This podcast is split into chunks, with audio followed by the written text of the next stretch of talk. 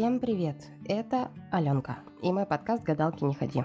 В прошлых выпусках мы уже изучили два старших аркана. Сегодня мы поговорим о высшей жрице, она же старшая жрица, она же верховная жрица.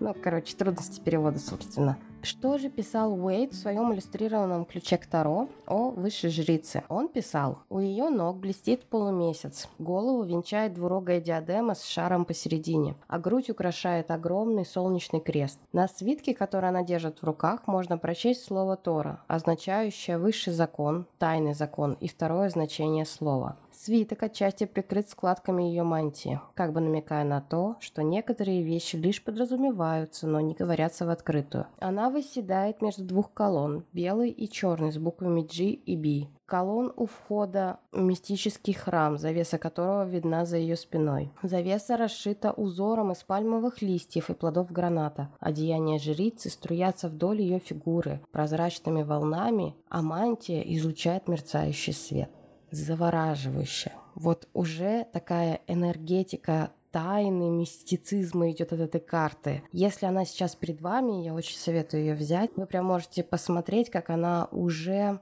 отдает вам свой холодный цвет голубого, белого, черного, опять белого, серого, да, прям даже все цвета говорят о какой-то холодности, скрытости, отдаленности, от отторжение какого-то даже, да, такое держит дистанцию, поза у нее закрыта, она что-то прикрывает, что-то скрывает, уже мурашки по коже. Ну а что дальше? Собственно, на карте у нас очень много символов, много тайн. Будем сейчас потихоньку раскрывать. По крайней мере, вот самые яркие, явные символы мы возьмем.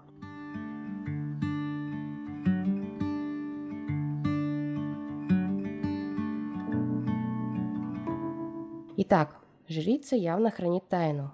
Она сидит на входе в какое-то хранилище информации, да? Опять информационное поле. Привет. Только она имеет туда доступ. Она может поделиться знаниями, но хранит эту тайну. Доступ дает она туда не всем. Про жрицу можно сказать о двойственности. На это указывают два столба, черный и белый. У меня еще ассоциация такая возникает, что сочетание белого и черного это своего рода распиаренный значок инь и янь, да, добра и зла, дуальность такая всего. На дуальность опять-таки указывают э, буквы B и J, надеюсь, правильно прочитала, с английским у меня не очень. А, это Буаз и Яхин, Два столба. Согласно Библии, такие два столба из металла стояли в притворе храма Соломона. Это первый храм в Иерусалиме. Переводятся они как Боаз – это в нем сила, Яхин он утвердит. Мало что нам это говорит, конечно, сейчас, но зафиксировали. То есть двойственность, то есть э, ворота, какой-то храм, да, и что-то сакральное, ценное. В этом есть сила, и она имеет смысл. У масонов Северная колонна символизирует первоначальный хаос, разрушение, а вторая, южная колонна, созидание, упорядоченность, э, систему, внутреннюю такую взаимосвязь. То есть это, например, Земля и космос. Опять-таки, макрокосмос и микрокосмос. Что наверху, то внизу. Такая небольшая ссылочка к магу. Ну, собственно, эти две карты, они идут в параллель. Помимо того, что они находятся в одном зодиаке, они очень созвучны. Только маг направлен на вне, на социум, а жрец Голицына направлена вовнутрь, в себя, в поиск каких-то глубин и истины. Надеюсь, вы понимаете, да, опять-таки инь, янь, дуальность и всего всему тому подобное. Добавлю еще тут, что Яхин — это солнце, да, мужская энергия, а Буаз же — это луна, женская энергия. Снова инь и янь. Здравствуйте.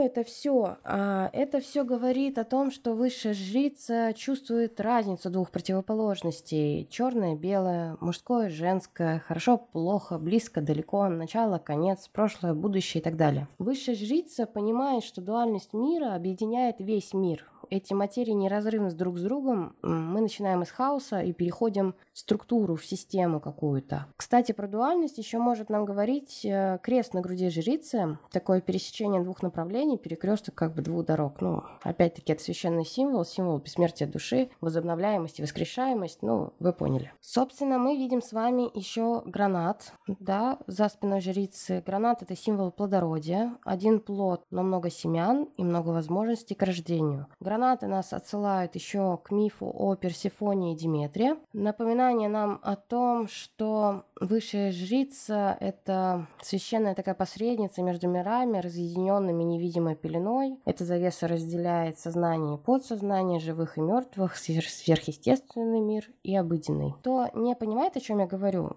почитайте, найдите он кратенький этот миф про Персифону, про как ее похитил Аид, да, там насильно, грубо говоря, женился на ней. Все, конечно, не так страшно, как я сейчас говорю, там и любовь морковь тоже потом появится. И Персифона это символ, собственно, перерождения, да, то есть это то, что хоронит в землю, оно рождается, да, то есть вырастает колосок, живет какую-то свою жизнь, дает еще плоды и снова умирает. И так вот циклично. В общем, почитайте про этот миф, будет очень полезно для расширения вашего видения. Может быть, у вас появятся какие-то инсайты, и вы взглянете на карту высшей жрицы еще немножко под другим углом. Ну, а мы едем дальше.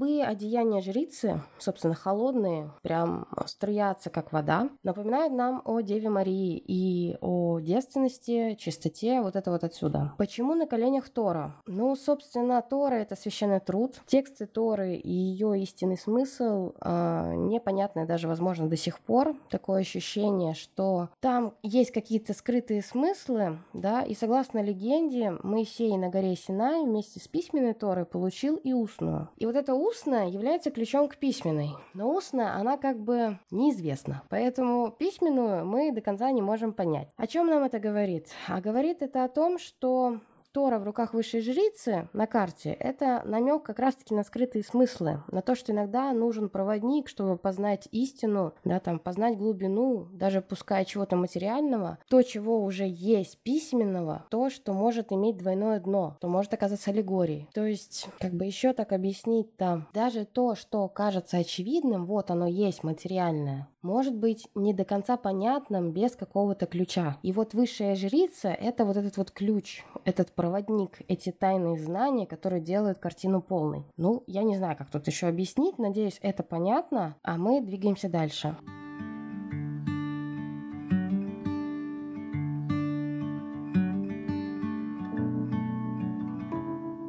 Что еще мы видим на карте? А мы видим, что у высшей жрицы очень интересный головной убор. Два таких рога или полумесяца и белый кружочек, диск, не знаю, как назвать, между этими рогами. Кстати, тут как раз два лагеря по головным уборам. Кто тут у нас по шапкам? Одни говорят, что это три фазы Луны, да, возрастающая, полная и убывающая, соответственно а другие, что это корона богини Исиды. Ну, мы не будем тут разводить шляпный базар, отсылку вы поняли, и поговорим, конечно же, про Изиду. Итак, это египетская мифология. Богиню Изиду изображали абсолютно в таком же головном уборе.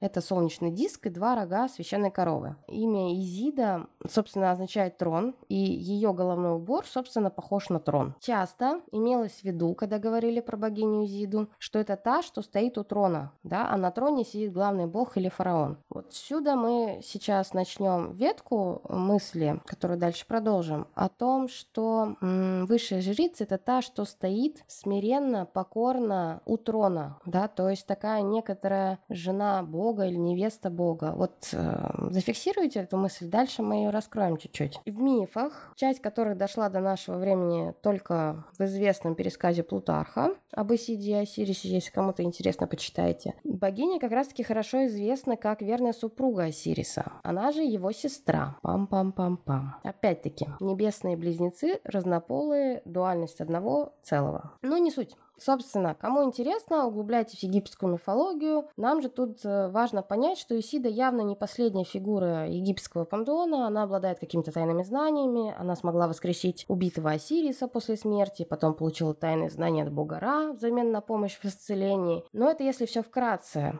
Э, Исида же это такая мудрая женщина, такая местная колдунья египетская, возможно, даже первая. Вокруг нее постоянно какие-то тайны, интриги, расследования, она вот в гуще событий. При этом не сказать, что она делает какие-то резкие действия, все довольно пассивно, с хитростью, по-женски, то есть она так вот течет, перетекает, куда-то что-то там движется. Что еще тут можно добавить? Ну, что Исида олицетворяет плодородие и любовь ко всему окружающему. Исиду воспринимали как защитницу мертвых, покровительницу беременных символ верности, женственности и материнской любви. Будучи богиней магии, она отображала смерть, исцеление и рождение. Но это все в мифы, да, нужно углубляться. Исида использовала все свои магические знания, связь с природой, чтобы помогать людям. Это важно, потому что верховная жрица, она как раз-таки направлена на помощь людям. То есть ей очень, вот хлеб в рот не клади, да, и кого-то хлебом накормить, я не знаю, знаниями, помочь, советом. То есть если верховная жрица понимает, что может кому-то помочь, она будет даже очень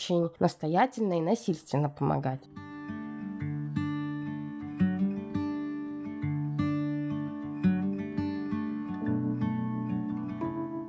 мы сейчас можем вспомнить тут еще Василису Премудрую, как пример этого архетипа. Она, да, не лишена магических способностей, очень хитра. Она всегда знала, что делать, как сделать, а если не знала, то утром, вечером мудренее и уходила в инфополе, да, выкачивала оттуда информацию, знания какие-то, и здравствуй, утро, я знаю, как кости из рукавов кинуть, чтобы твои братья офигели. Ну, вы поняли. Мы так медленно, но верно притекли к пункту Кабала в нашем выпуске. Хочу, наверное, ну, пора уже на третьем выпуске сказать, что я не специалист по Кабале. Все, что я знаю, я знаю где-то из книг, из где-то я это слышала, из каких-то видео и так далее. Если я буду в чем-то ошибаться, а вы там, может, специалист по Кабале, вы мне напишите, мне будет интересно выслушать, а как правильно. Но так как мы не располагаем профессиональным каббалистом, будем, буду транслировать только свои знания какие-то. Итак, путь высшей жрицы на древе жизни, да, на древе Сефирот, он самый длинный, первый и последний, выходящий из Кетер,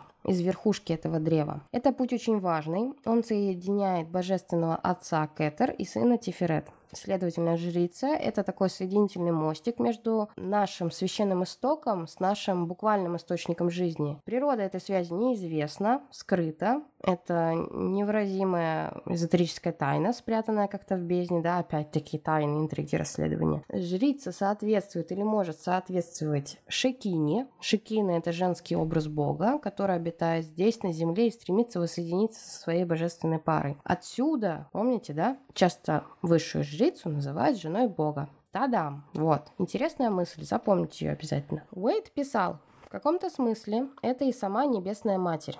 Именно в этом значении отражения заключен подлинный высший символический смысл ее имени – Шекина, двойственное величие. Согласно учению Кабалы, Шекина присутствует и вверху, и внизу. Да? Опять-таки перекликаемся с магом. В мире горнем она именуется Бина, вселенский разум, да, горним это имеется в виду в высоком мире, отражает эманации мира дольнего. В мире дольнем это Малкут. В данном случае ее следует понимать как благословенное царство. Причем источником его благословения является слава Господня. В мистическом смысле Шекина это духовная невеста, опять-таки мужа праведного, и когда он читает закон, она придает ему божественный смысл. Важно, нужно запомнить, да, невеста Бога, Шехина, Шекина, сюда же та, что у трона, да, то есть это, ну не сказать серый кардинал в юбке, но можно даже так сказать. Шекина, э, ну мы говорили, да, что это вот обозначение присутствия Бога, такой божественной силы, это ощущение похожести, взаимосвязи в природе, ощущение путей, ощущение всего, что связано невидимыми нитями. И отсюда мы, э, если берем ближе рассмотреть, да, Бину и Малку, то Бина — это понимание разум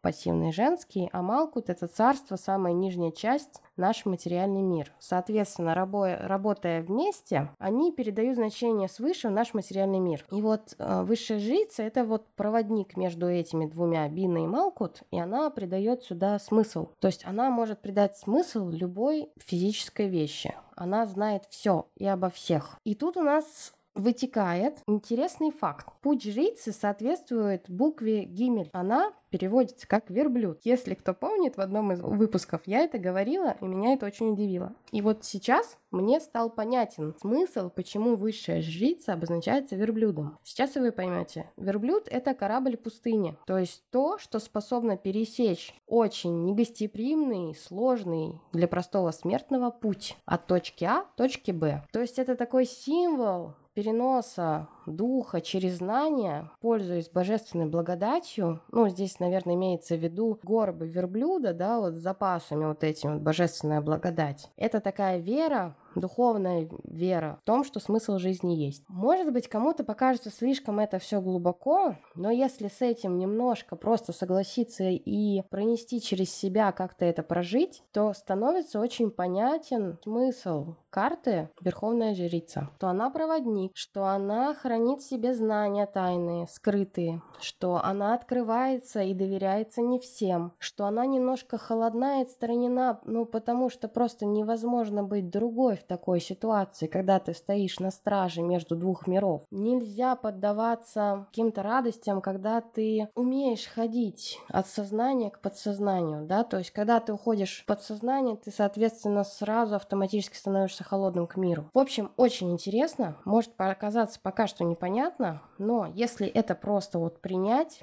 прожить. Через пару дней это уляжется, и все станет вот на свои места. А мы пока переходим к астрологическому соответствию.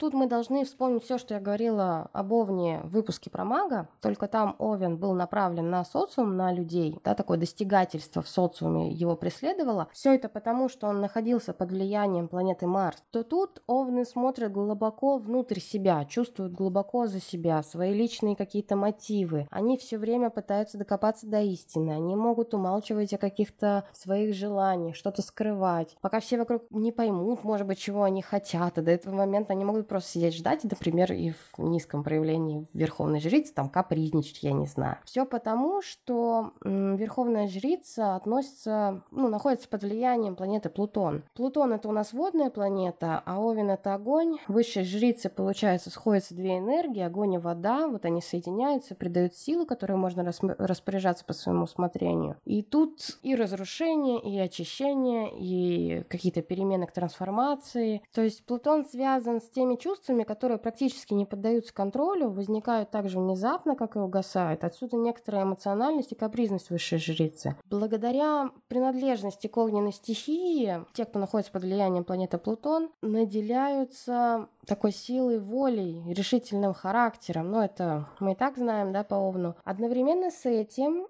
может быть такой человек очень скрытым, ранивым, недоверчивым, вот как раз-таки из-за водных стихий этой планеты. Именно Плутон наделяет верховную жрицу таким вниманием к мелочам, то есть они прям подмечают все, что не видно простому взгляду обычного человека не овна. Их можно назвать недоверчивыми, подозрительными, но лишь потому, что они никогда не пойдут на контакт с человеком, которого знают недостаточно долго или хорошо. Для них, может быть, в какой-то степени мир кажется немного опасным, потому что все хотят украсть, да, то, что высшая жрица охраняет за этими воротами, вот эти знания, до которых она докапывается, которые должны быть известны не всем. Но если такой человек почувствует рядом с собой родственную душу, он с радостью пойдет на сближение, поскольку взаимодействие и энергообмен с близкими людьми для него ну, довольно мощный источник силы. Ну, собственно, все сводится в конечном счете к тому, что высшая жрица несет в себе тайны, божественные знания, веру, предвидение, такое неявное общение между видимой и невидимой частью целого, да, дуальность, что высшая жрица — это у нас проводник. Она не всем доверяет, она знает, чего хочет и куда идет. Она символизирует тонкую интуицию и связь подсознания с сознанием, какие-то внутренние знания, да, такая тишина и покой. Это вот все, все вот про нее.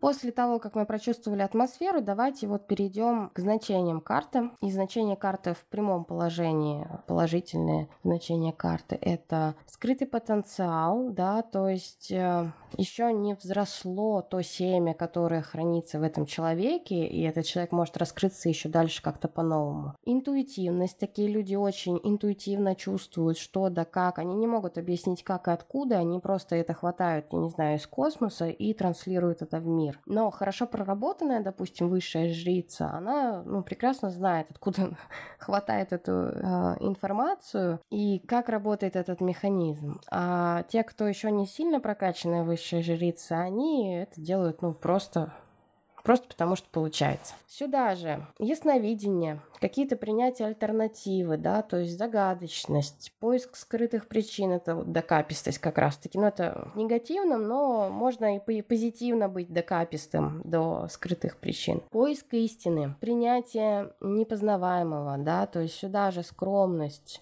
терпение. То есть высшие жрицы, они... Мне хочется сказать, представьте себе иногда монашку. То есть она такая скромная, тихая, тихо служит, э, собственно, невеста Бога, как их называют. Дальше. Способность проникать в суть вещей, да, докапываться до истины первоисточников мы уже говорили это всегда высокий интеллект. По высшей жрице идут такие личности, как мудрая женщина, наставница, врач, да, там старшая женщина в семье, женщина, посвятившая себя духовному пути, ведьма в каком-то смысле. Иногда верховная жрица предвещает судьбоносные события. Э, в отношениях может значить э, баланс, да, то есть такое дополнение. В работе это про вдохновение, какую-то объективность, потенциал и креативность. А работа с чужими данными, да, там, не знаю, бухгалтер, может быть, в какой-то степени администратор какой-нибудь базы данных, это тоже сюда. Высшая жрица нацелена на помощь окружающим, да, то есть отсюда вытекает помощь окружающим. Если же карта перевернута,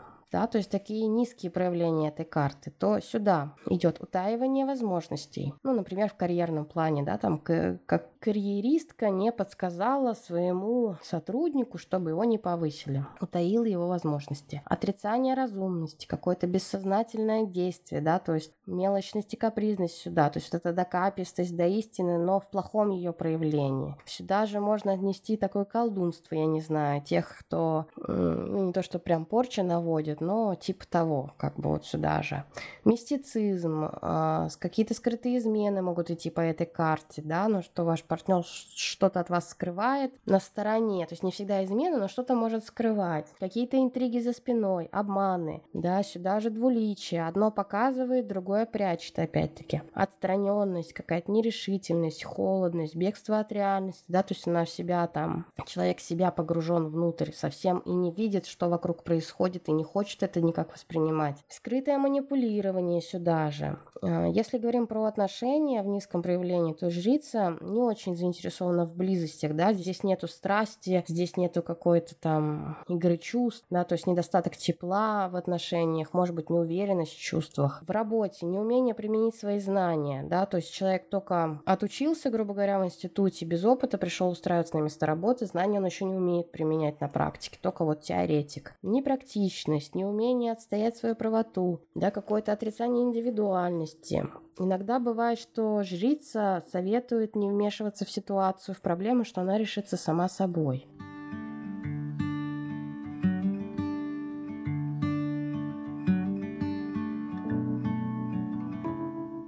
Блок примеров кино. И тут я зависла совсем, если честно. Долго я что-то не могла сообразить вообще, кого можно было бы привести в пример. Потом вспомнила, что на канале мы обсуждали, что отличный пример Верховной Жрицы есть в мифологиях, но это не кино, это мифология. И это, например, любая скандинавская вельва, это бог Локи. Он, собственно, считается родоначальником всех ведьм. Ну и Сиду мы сегодня вспоминали. И потом я развисла, помнила пару фильмов. И один из них — это фильм «Аватар». Там, помните, у синих человечков была жрица, которая умела общаться с Эйвой. Ну, собственно, они там все хвосты сували куда не надо и общались с Эйвой. Но вот э, верховная жрица у них больше всех ведала, была своего, своего рода проводником, наставницей между вот миром Эйвы и миром самого народа Нави. Она такая хранительница знаний от предков. Ну, в общем, пример банальный, но какой есть. Второй банальный пример. Не из кино, но скоро, смотрите в следующем году, комикс «Мадам Паутина» из «Человека-паука». Мадам Паутина – это мутант, обладающий экстрасенсорными способностями. Сюда же там она там, телепатия, ясновидение, предвидение и так далее. Обладает она, соответственно, высоким уровнем интеллекта, Короче, такая паучья ведьма. Второй очень банальный пример, но очень конкретный. За подробностями смотрите в кино в следующем году. Ну и для тех, кто тут постарше и застал сериал «Зачарованные», ну, собственно, они все высшие жрицы, они это сестры Холливелл. Но я бы выделила их бабулю Грэмс как старшую женщину в семье, как верховную, вот прям жрицу их Ховина, можно сказать. Она, собственно, не особо была в любовных как-то отношениях, она была одинока. Вся ее жизнь — это сплошная борьба с демонами за мир, какой-то поиск истины. Она она никому не доверяла, очень жесткая и холодная, при этом эмоциональная, то есть она умела выходить из себя, умела обижаться. По сериалу она самая мудрая из всех, именно к ней обращались за советом и знаниями. Она написала и придумала больше всех заклинаний и рецептов зелий. Ну, тоже банальный пример, ну, какой есть.